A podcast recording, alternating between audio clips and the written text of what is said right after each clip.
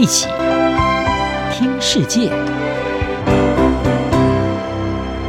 欢迎来到一起听世界，请听一下中央广播电台的国际专题报道。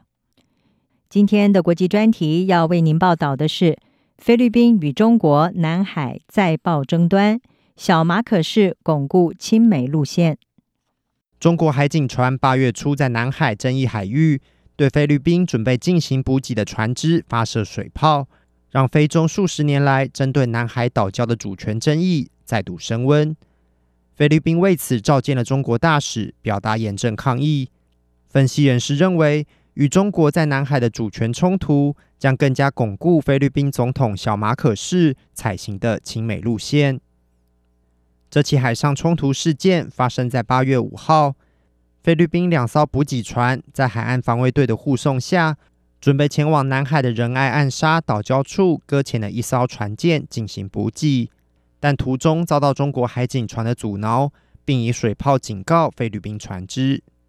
中国宣称这是合法的驱离行动，菲律宾则谴责中国进行了过度且具攻击性的行为，并召见中国大使表达抗议。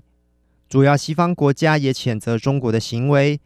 与菲律宾签订共同防御条约的美国则重申会坚决捍卫盟友。中国长期以来以所谓的九段线宣称拥有包含南沙群岛在内南海大部分地区的主权，被菲律宾称为爱游营礁的仁爱暗沙也包含在内。由于台湾与菲律宾、越南等东南亚国家都主张在这个地区拥有主权。使得这条世界上最繁忙的海上通道长期以来冲突不断。尽管中国对南海的主权伸张已经在二零一六年被荷兰海牙的常设仲裁法院裁定无效，但中国无视裁决，持续将部分岛礁打造成人工军事岛。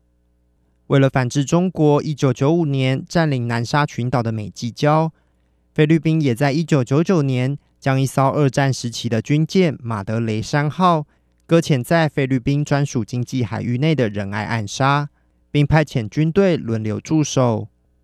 在最新争议事件后，中国方面要求菲律宾履行把这艘搁浅军舰脱离仁爱暗杀的承诺，但菲律宾总统小马可是否认曾有这项承诺，并强调菲律宾不会放弃其领土。I'm not aware of any agreement. 我不知道有任何协议，菲律宾应该可以在自己的领土移动自己的船只，就是在爱游营礁的马德雷山号。让我更进一步的说，如果真的存有这一类的协议，我从现在开始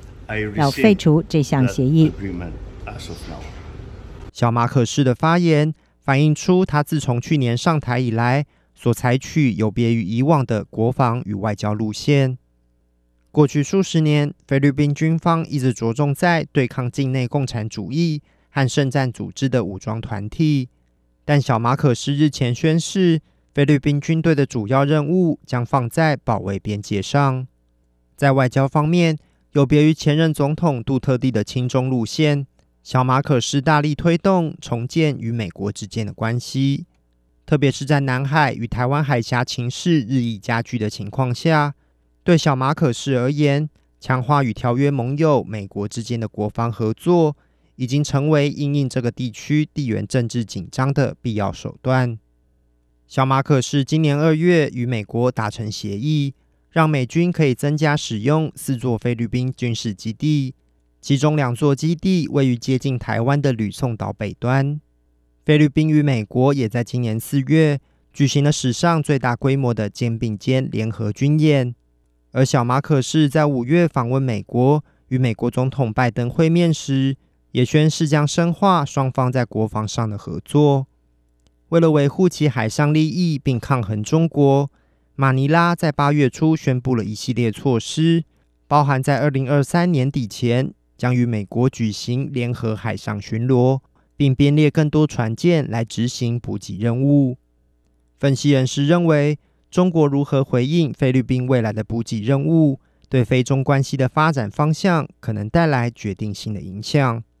马尼拉地缘政治分析师巴基萨尔认为，中国最新对补给任务的阻挠做法，让中国在菲律宾早已很低的信誉再受打击，并甚至在菲律宾提供了动能，以合理化美军在菲律宾的必要性。